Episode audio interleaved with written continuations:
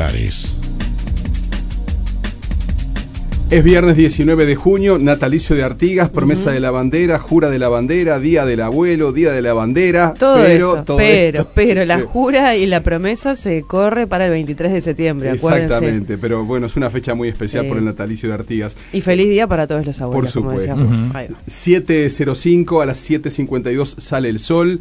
El gobierno anunció que dará un subsidio de 5 mil pesos a las empresas que contraten o repongan personal enviado al seguro de paro. Un policía fue herido de un disparo. Esto ocurrió anoche a las 23 horas en Camino Corrales y Torricelli, en el barrio Las Acacias. Un hombre ingresó con herida de bala a la policlínica de Capitán Tula, que se presume estaría vinculado a ese hecho. La justicia condenó a ocho años y dos meses de prisión a Gastón Murialdo, productor rural de Soriano, al que se le incautaron bolsones de harina de soja con cocaína oculta que iba a ser traficada con rumbo a Lomé, capital de Togo, en África. La Fiscalía le solicitará al Poder Ejecutivo reforzar la seguridad en las sedes del Ministerio Público que investigan delitos penales. La Jefatura de Policía de Montevideo iniciará sumarios administrativos a los tres policías involucrados en el episodio que ocurrió en la plaza de Agustín Abreu y Mateo Vidal, donde uno de los efectivos le disparó y mató a un perro, mascota de una persona en situación de calle, a quien maltrataron, según denunciaron los vecinos. El diputado del Frente Amplio, Alejandro Sánchez, advirtió que se pueden generar serios problemas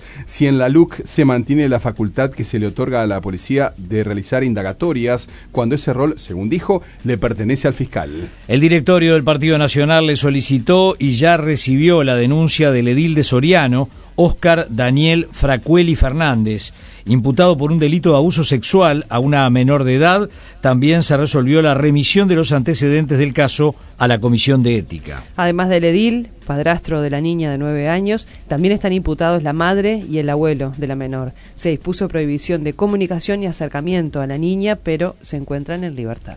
Ante la baja cantidad de personas que están contagiadas con coronavirus y la baja asistencia a las escuelas, las autoridades del Consejo de Primaria insisten en la necesidad de decretar la obligatoriedad. El Congreso de Intendentes aprobó la autorización de los espectáculos musicales con autonomía de cada gobierno departamental, pero solicitó al gobierno que cambie el decreto del 13 de marzo.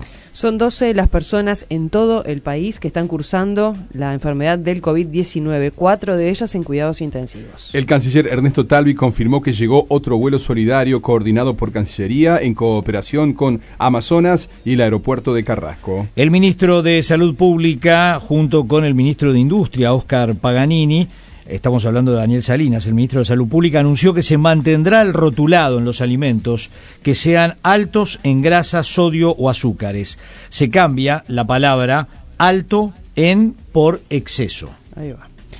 Quedó alto en ahora. Exacto. El presidente del Frente Amplio, Javier Miranda, valoró la instancia de diálogo con el ministro Javier García, ministro de Defensa, sobre políticas de esa área, aunque de todas formas manifestó que la fuerza política no comparte los cuestionamientos del secretario de Estado sobre la acción judicial. La bancada de diputados del Frente Amplio resolvió citar a Sala al ministro de Defensa eh, tras marcar su posición en contra ante la resolución judicial que procesó a un militar por abatir a un tupamaro en el año 1972.